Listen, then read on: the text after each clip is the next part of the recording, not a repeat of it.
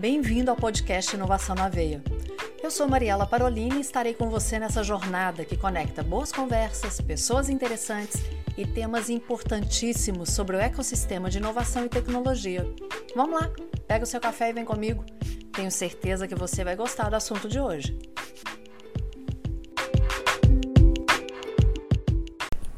Quando você vai tomar o seu café, o que, que você usa? sua caneca, mas e se você estiver em algum ambiente que não tenha sua caneca ou sua xícara preferida? É aquele copinho descartável? Ou você sempre leva o seu material? Tá, pensa aí, mas depois dessa conversa, eu tenho certeza que você vai mudar muito dos seus hábitos. Porque quem está aqui hoje é a Beatriz Luz e a gente vai conversar sobre economia circular e a diferença que isso faz na cultura de uma empresa, aliás, na cultura do país, né, Bia?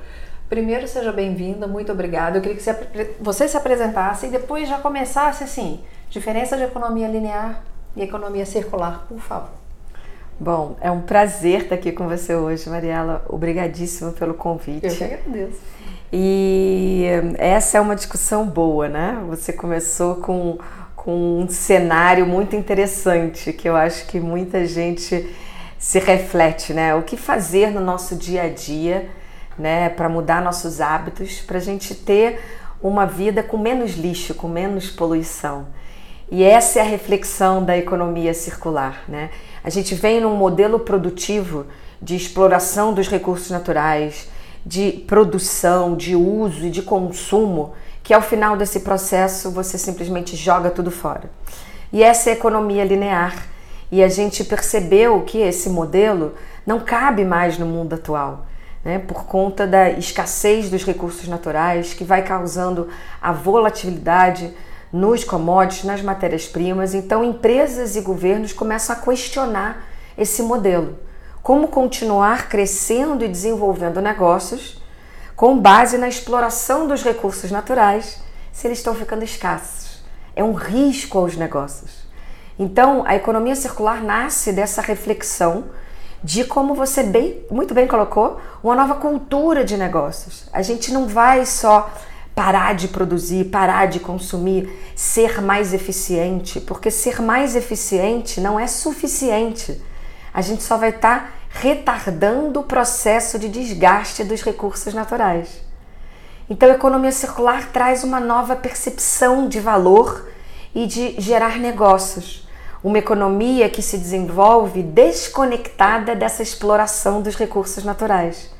Por isso que de forma bem simples, ela é baseada em produtos mais duráveis.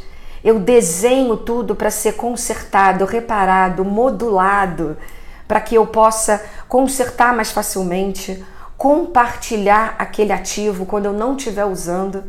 Então veja que eu não falei em não produzir, sim, né? É, mas é produzir e consumir de forma diferente. Bi, olha, eu fico arrepiada. Você tá vendo aqui? Porque é, primeiro eu fico imaginando assim, no início de tudo não era descartável. Exato. Você usava até o máximo e tudo bem né? Quer dizer, era produzido e se usava. É, claro que hoje a gente tem uma mentalidade totalmente diferente, a gente tem recursos totalmente diferentes, mas a, o grande desafio é como mudar essa cultura. É. Por isso que a gente fala que toda a tecnologia e o desenvolvimento que nós tivemos ao longo do tempo, que trouxe conveniência, comodidade, é, trouxe também essa geração de resíduos absurdas. Uhum. Então, será que a gente também, como consumidor, está disposto a abrir mão dessa conveniência?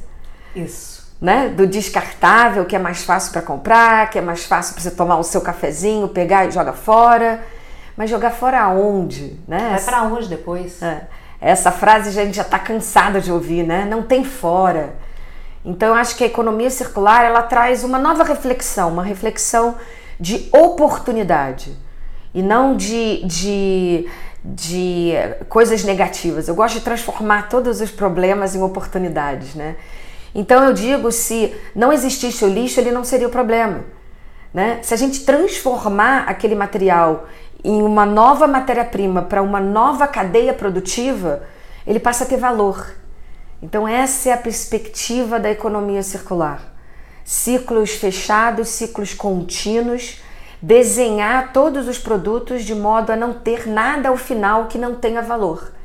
A partir do momento que eu tenho a consciência da geração do lixo, eu redefino o meu processo produtivo, eu escolho novas matérias-primas e eu passo a olhar para o processo de design de produtos e serviços não só mais na fase de uso, mas na fase de pós-uso, de modo que ele continue existindo e gerando valor ao longo do tempo. Mia, e eu sempre questionei uma coisa, perdão, é, sempre eu acredito que por mais que pensar no processo da empresa, pensar no, no pós-uso e tal, lá em casa eu tenho que fazer. E eu falo assim, é além da sacolinha, né? Com é certeza. além da, de usar caixa no lugar da sacolinha, é além de ter a sacola retornável, ok, isso Hum. também.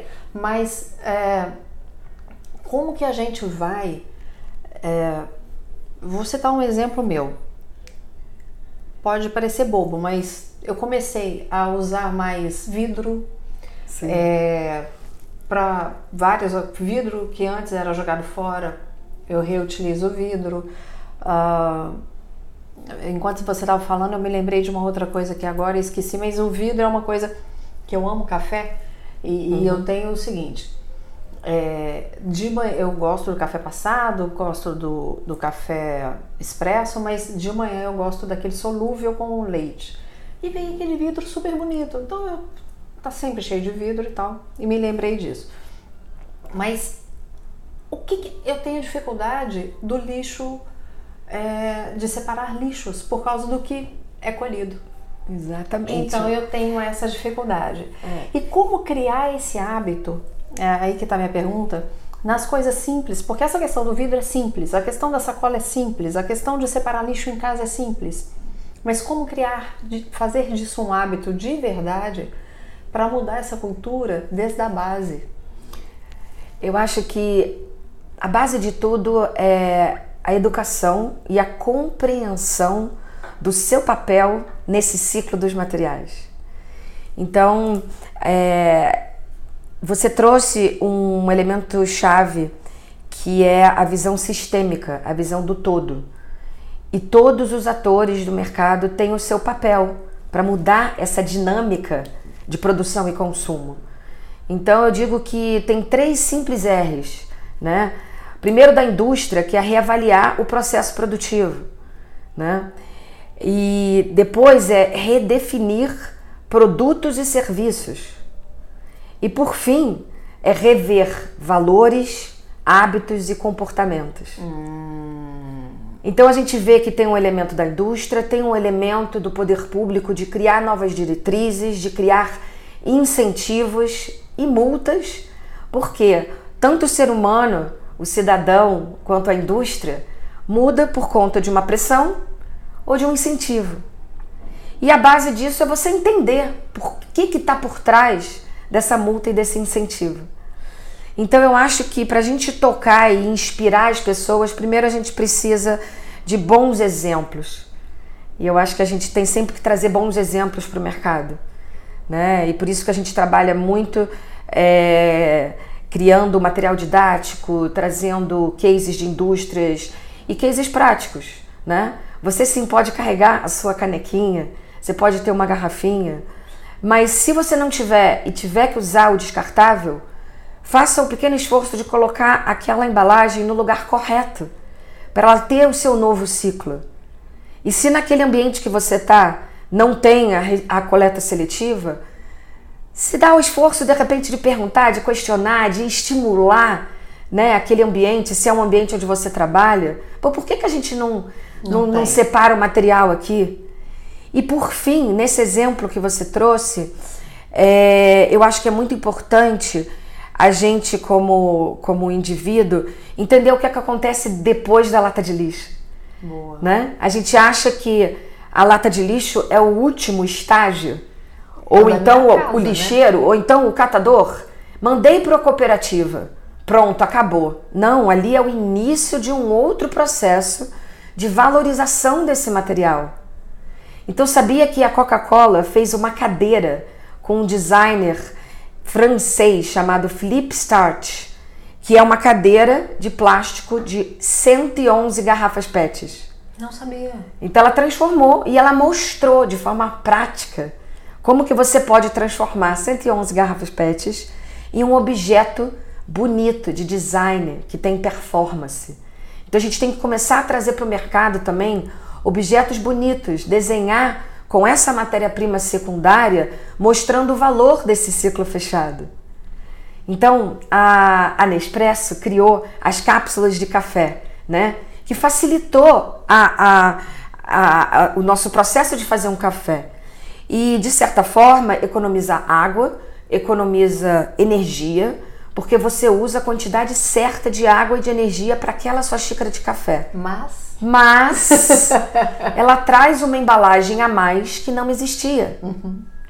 Só que se ela começa a explicar agora pra gente que, olha, essa cápsula é de alumínio, o alumínio é 100% reciclável, dá para eu transformar esse material, mas eu preciso de você trazendo essa cápsula de volta para mim.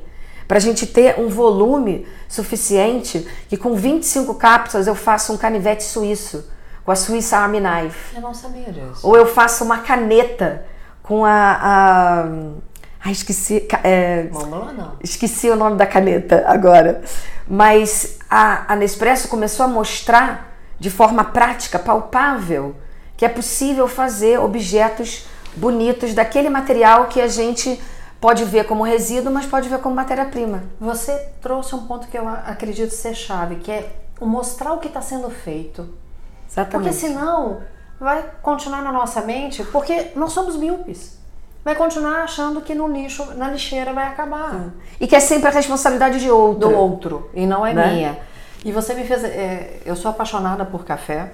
É, quem está escutando o podcast, eu estou ainda gravando aqui. Fiquei uns dias no Cubo Itaú aqui em São Paulo gravando. E te contar, não sei se você sentiu o aroma quando você entrou aqui de café. Eu vou te contar o porquê. Ontem eu estava aqui, eh, entre uma entrevista e outra, fui copiar a entrevista, colocar para o computador, coloquei aqui em cima da mesinha o copo, foi direto pro chão. Eu derramei café aqui tudo. Mas eu amo café e eu tinha um programa de entrevistas que era o Café com Mariela Parolini. Ah, numa TV legal. de BH e tal. E aí, é, com isso, eu fui frequentando muitas feiras por gostar de café e por ter o programa. E tem uma feira muito bacana que acontece em BH. Mentira, essa não foi na feira. Essa foi na, no Minas Trend, que é a de moda. Sim. Tinha é, designers de, de adereços e tal, adereços feitos com cápsulas de Nespresso. Sim. Maravilhosas. É. Maravilhosos os adereços. É, e eu acho que o nosso desafio é mostrar e usar a nossa capacidade de, de criação, de criatividade, para fazer produtos bonitos, Exatamente. desejáveis e que por acaso é feito de uma matéria-prima secundária. E é aí que você mostra o valor. Não precisa é, a gente visualizar a cápsula, uhum, uhum. entendeu? Mas a gente precisa entender que aquele alumínio é um material que dá para ser recirculado. Ainda tem um outro elemento que alguém pode estar questionando, mas e o café que está dentro da cápsula, né? Ele vira composto orgânico, vai para a fazenda, vira Exatamente. nutriente. Então, de certa forma, o processo é simples. É como quebrar uma casca de ovo. Você separa o alumínio e separa o pó de café numa tem... máquina que é tipo um grande liquidificador. E tem o plastiquinho que também pode ser utilizado, né? O plástico que está lá dentro e tal, que pode ser utilizado para uma série de outras coisas. É, é uma questão de, de design pensado para a fase de uso e para a fase de pós-uso. Então essa é uma outra essência importante da economia circular. Né? Agora que eu sei que o meu processo produtivo pode gerar um resíduo, eu não tenho mais o direito de fazer esse processo continuar gerando esse resíduo. Então eu tenho Repete que redesenhar. Essa frase, por favor.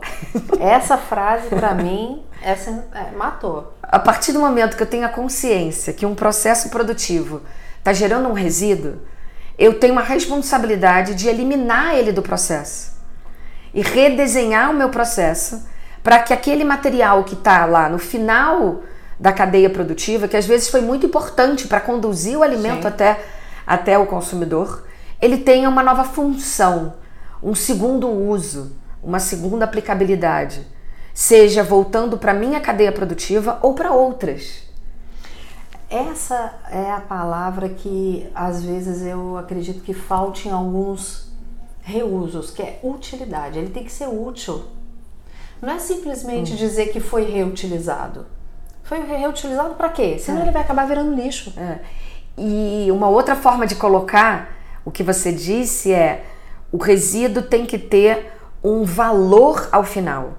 A gente chama de valor residual. Se aquele material, ao final do processo produtivo, tem valor, ele não vira resíduo, ele não é lixo. Lixo é algo que não tem valor. Uhum. Por que, que a latinha de alumínio circula? Porque ela tem um valor, ela reduz o custo de produção de uma nova latinha. Então é por isso que a gente tem essa imensidão de pessoas coletando latinha. Não é por conta das pessoas, é por conta do valor do material. A indústria do alumínio paga para esse material voltar. Isso deveria acontecer com todos os materiais. E, e essa é, é a percepção da economia circular: gerar valor e manter valor ao longo do tempo para todos os materiais. Bia, a gente vai dar uma pausa aqui porque é tanta informação. Quem está ouvindo vai, vai pensar e no próximo bloco a gente vai continuar essa conversa pensando também na inovação. Só um instante que a gente já volta.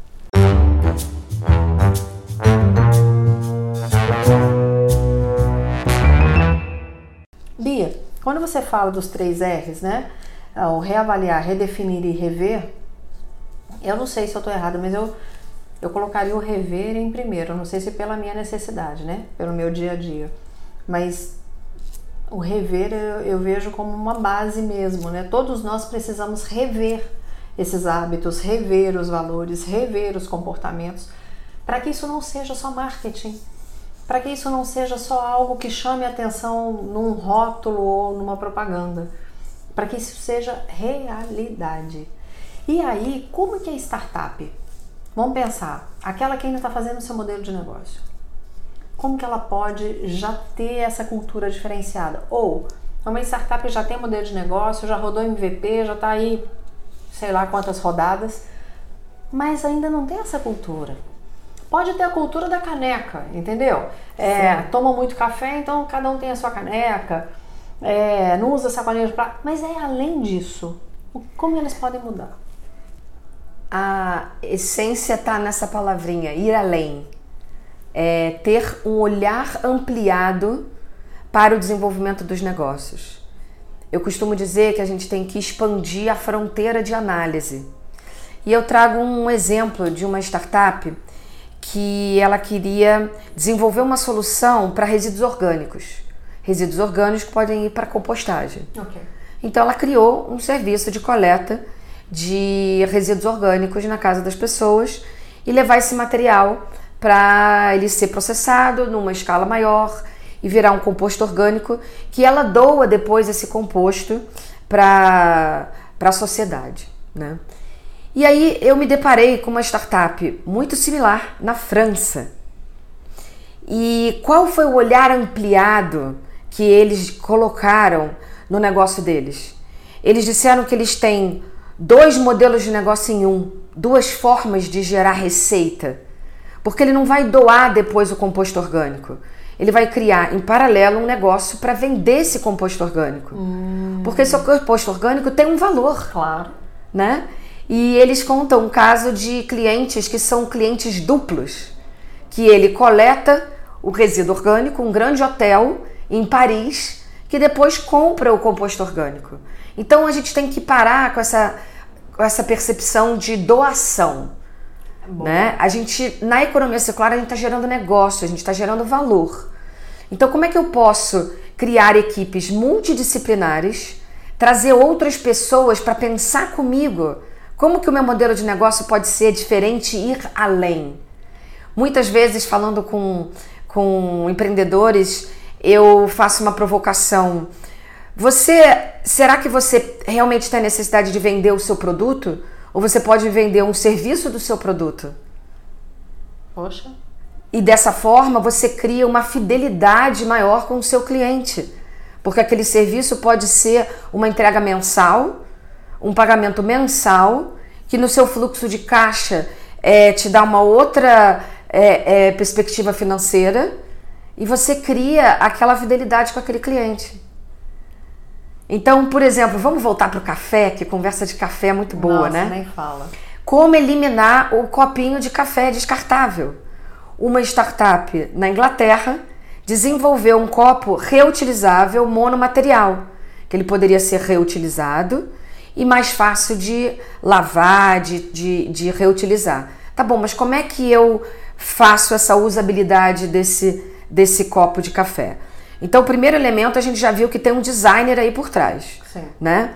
Só que além do design do produto, tem um design de plataforma e, e, e visão sistêmica, porque ele criou uma plataforma para conectar várias cafeterias, um sistema de sensores que ele colocou no copo, que ele transformou o modelo de negócio da bicicleta do Itaú no copo. Você tá brincando? Então eu entro na cafeteria, pego o meu café naquele copo reutilizável, bonito, robusto, de plástico, continua sendo de plástico, e eu vou andar dois, três quarteirões, certo? A maioria das pessoas faz isso. Pega. E joga fora ali no, no- no- Na na esquina.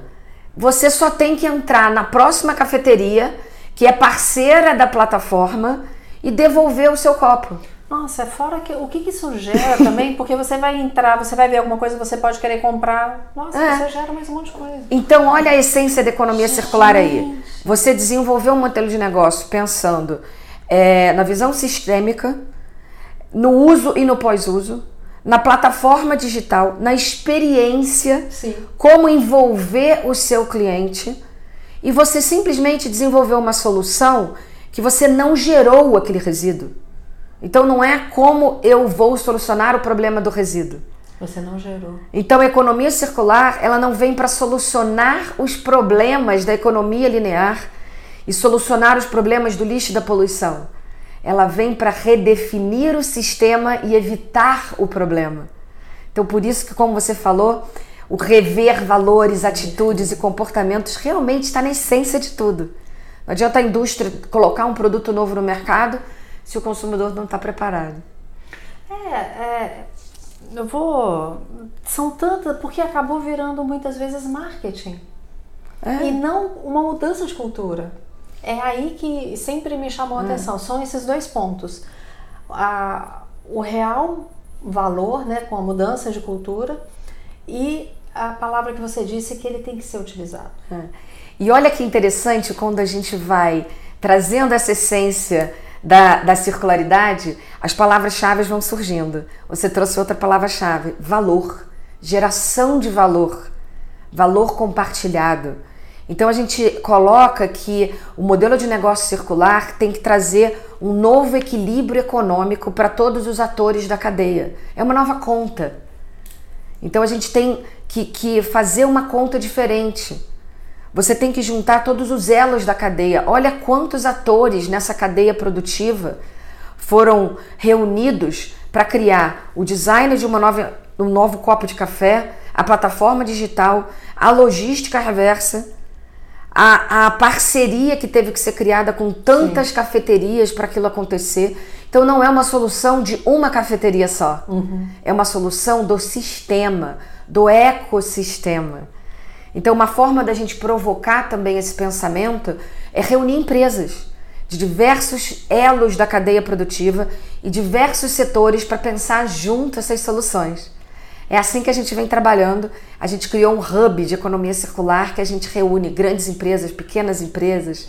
Fala mais. É Exchange for Exchange for Change Brasil For Change. é a nossa empresa, nossa organização que nasceu com essa missão de impulsionar a economia circular no Brasil.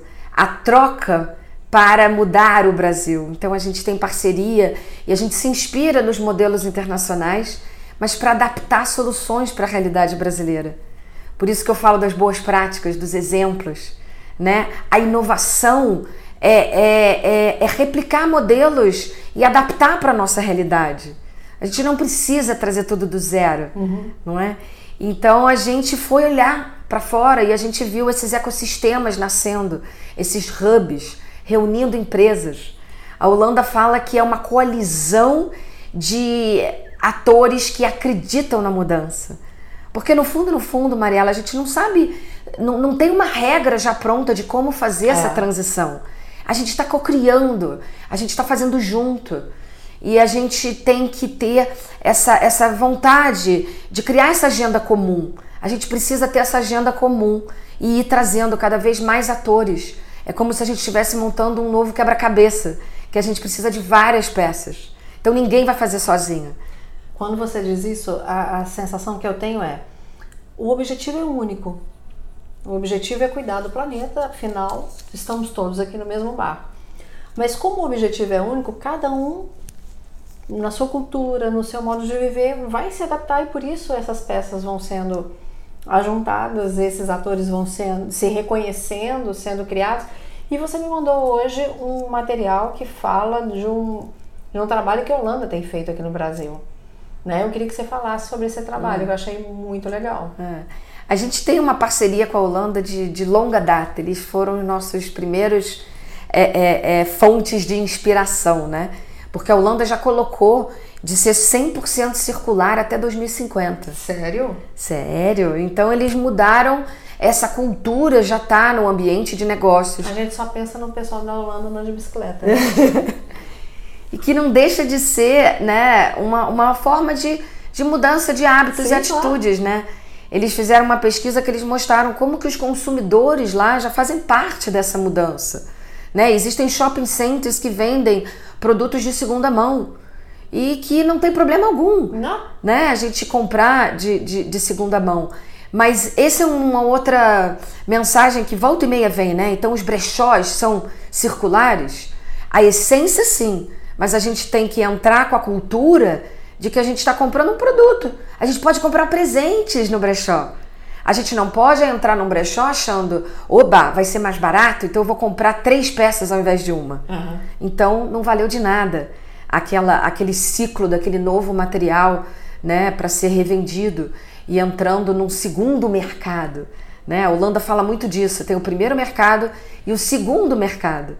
Então é essa, essa, essa sutileza de fazer negócios de uma forma diferente que é muito bacana. E você chega na Holanda, você sente essa, essa, essa cultura, esse fazer diferente, os relacionamentos, né? Você quebrou um produto, você vai lá consertar, você educar as crianças desde a base. A gente está ah. aí, ó, na Copa do Mundo, né? A gente viu os japoneses a se diferença. responsabilizando pelo resíduo que está em torno deles. Não custa nada. Ok, é um pequeno esforço, mas que vai valer a pena né? E, e, e olha de novo a inspiração. Se a gente se inspira com outro, se a gente, ao invés de pegar o meu copo de café e jogar de qualquer forma, eu colocar no lugar certo e quando tiver o um amiguinho do lado, eu falar, olha, coloca ali, ensina para ele, ele vai fazer, entendeu? Então, por que, que a gente não tem essa atitude de não de brigar, mas de educar, de mostrar, de inspirar o outro, de trazer o outro para si? Então, esses ecossistemas são muito importantes para isso. A gente fala que é criar uma agenda comum e sem saber qual vai ser o caminho, mas a gente está criando o caminho conjunto. Né? Criar relações de confiança para trocar dados, trocar informações. Olha de novo a questão da cultura de trabalho. No Brasil, a gente tem muito essa cultura de não querer compartilhar informação. E não tem jeito, na economia circular, a gente vai ter que compartilhar, a gente vai ter que trazer todos os elos da cadeia. Não é dizer eu fiz a minha parte aqui no meu elo da cadeia, agora eu passo para o outro, né? As coisas têm que acontecer ao mesmo tempo. Não é um fazendo depois do outro, é fazendo junto. E essa é a, a, a parte da economia circular que mais me encanta, é, que mais mostra que todos nós podemos ser atores transformadores, mas também de certa forma mais difícil, porque a gente está preparado para colaborar a gente está preparado para sentar e dizer: não sei fazer sozinho, você me ajuda, vamos fazer Nossa, junto? A gente sabe o quanto isso é difícil. E por isso que a gente precisa de ambientes e de atores independentes para articular essa mudança, para trazer todo mundo, pegar na mão, né, e fazer junto. É como um time de futebol. Sim. É como uma orquestra que funciona com um maestro ali na frente, né, de forma perfeita, mas sendo conduzida para sair aquela música perfeita. Você tá, a gente está falando aqui o tempo inteiro de, de produtos e tal, mas aquela matéria que você me mandou, ela fala de alimento. Sim. Como que a gente tem que prestar atenção nisso também? E volta de novo para a cultura. Volta para dentro de casa. Eu sempre acho que a base vai ser dentro de casa. Porque Com se a gente certeza. mudar ali em casa, consequentemente a gente vai agir de verdade, vai ser sincero, né? O que os hábitos realmente eles estarão diferentes, mudanças de mindset, porque começou lá e, e É. se pratica no, no privado, né? E, e- e é tudo um ciclo. Eu digo que pode começar, a transformação pode começar em qualquer ponto desse ciclo, né? O consumidor, sim, é um ator importante porque ele que toma a decisão de compra do produto, né? Mas quem é mais, é, vamos dizer assim, que tenha um maior conhecimento na cadeia produtiva? As indústrias têm um papel também de trazer a informação para o consumidor, de educar o consumidor e auxiliá-lo nessa mudança de comportamento também. E que Né? não é fácil, porque até hoje a gente vê gente jogando lixo na rua. Mas não é só colocar a responsabilidade no consumidor Sim. também. Não, né? eu, eu digo assim, é muita coisa que tem que mudar, porque até isso a gente ainda vê uma coisa que não deveria. Eu acho que Ah. é o básico, né? Não jogar lixo na rua deve- ou no chão deve ser o básico É. do básico do básico. E experimenta, eu de vez em quando faço isso.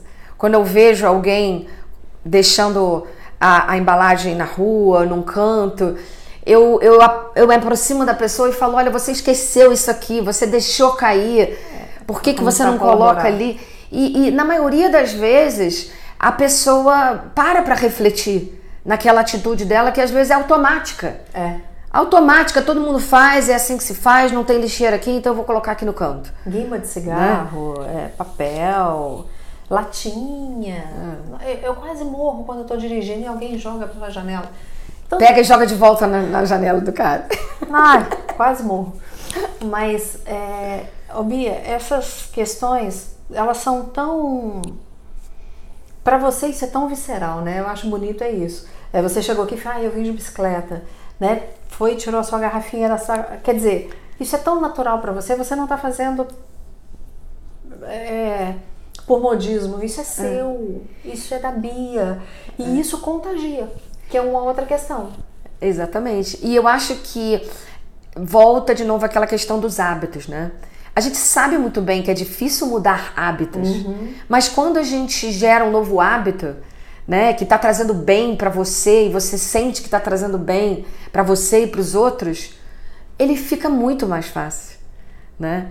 E, e eu acho que é isso que a gente tem que mostrar para nossa sociedade mostrar o belo, mostrar que essa mudança que tem que acontecer vai ser bom para todo mundo, como que você pode ser um ator influenciador da mudança em outros, né? Mas que a gente tem que ter resiliência, dedicação, É. esforço, né? É, porque mudar não é fácil, né? Mas se a gente tem essa consciência de que esse modelo que a gente está seguindo desde a Revolução Industrial nos trouxe aonde a gente está e gerou problemas que a gente agora não sustenta mais, vamos mudar, né? E a mudança está na gente, né? E, e se a gente se unir com outros que querem fazer a mudança, não é difícil. É fácil, se torna fácil, se torna prazerosa. É, e eu acho que essa mensagem que a gente tenta sempre trazer, né? Tanto para o cidadão, para o consumidor, quanto para a indústria, né? É, une aos seus colegas de trabalho outros departamentos. Isso também é muito importante, não é entender que a economia circular, a circularidade nos negócios, não nasce ali só na área de design, ou na área de logística, ou na área de marketing. Tem que estar na essência da empresa. Né? Todos os departamentos têm que estar conversando. E às vezes a solução é criada junto com o designer e o representante da área de logística. Né? Juntos eles vão trazer a solução. E o marketing pode trazer a cereja do bolo, é. né? Mas não pode ser só o marketing, né? Mas a comunicação, eu espero que a gente tenha mostrado que é importante, mas para inspirar a mudança e não só para para trazer uma mensagem rasa. A gente tem que se aprofundar mais, Concordo. né, Concordo. na, na na discussão. E às vezes esse aprofundamento dói, é mais difícil, mas quando a gente chega lá no fundo, a gente vê que tem um cenário bonito, produtivo, lucrativo e que vai trazer regeneração e não destruição e que vai ser bom para todo mundo. É, é um assunto que vale a pena. E, enquanto você estava falando, me lembrei que agora uma palavra que veio que é o pivotar. Tanto que startup usa tanto os nossos hábitos eles têm que ser pivotados. é isso aí, ó. Né? A gente tem que é. usar esse conceito que as startups usam com tanta é, é, com tanta propriedade, mas eu acho que a gente tem que fazer isso também. Bia, amei a conversa. É, se deixar, a gente vai gravar muitos outros. A gente pode pegar assuntos específicos e, e falar mais sobre eles. Mas quem quiser conhecer mais o seu trabalho, conhecer Exchange for Change, como que faz? Olha, a gente tem o Instagram, que é Economia Circular BR. E lá vocês podem acessar os nossos livros. A gente já lançou dois livros. Vamos fazer um relançamento aí, tá planejado para o ano que vem. É, a gente coloca ali muitas informações tem o YouTube com alguns vídeos.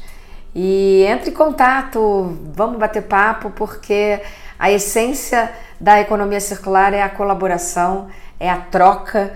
E eu estou sempre disposta para bater papo. Manda um, um oi lá no LinkedIn, Beatriz Luz, e vai ser um grande prazer continuar essa conversa e trazer mais gente aí para a nossa jornada circular. Eu tenho certeza que muitas startups que possam vir a, a não só startups, mas empreendedores, né? Que vão escutar esse podcast, vão se interessar e vão, vão atrás, com certeza. Mas foi um prazer mesmo e toda vez que quiser também. Mariela, eu queria falar sobre tal assunto. A gente marca, a gente grava, os microfones aqui estão sempre abertos, viu? Muito obrigada. Que ótimo. Vamos deixar um spoiler aí então que a gente vai fazer um grande evento aí com a Holanda em 2024 é o Brazilian Circle Economy Hotspot. Aí você faz favor de me chamar. Aguardem. Você faz favor de me chamar. Olhou, a... lembrou da Laide, que foi quem nos apresentou? Viu a e você, nossa, tem que chamar a Mariela. Vai ser um prazer, viu? E sucesso para você. Muito Deus bom. abençoe tudo Obrigada. que vocês estão fazendo aí. Obrigada. Para você que está acompanhando o Inovação na Veia, mais uma vez, meu muito obrigado. Lembra de acompanhar, seguir ali arroba na veia e arroba café com Mariela Paroline. No próximo episódio eu estou aqui te esperando. Um beijo, Deus te abençoe. O podcast Inovação na Veia é uma iniciativa da FCJ Venture Builder.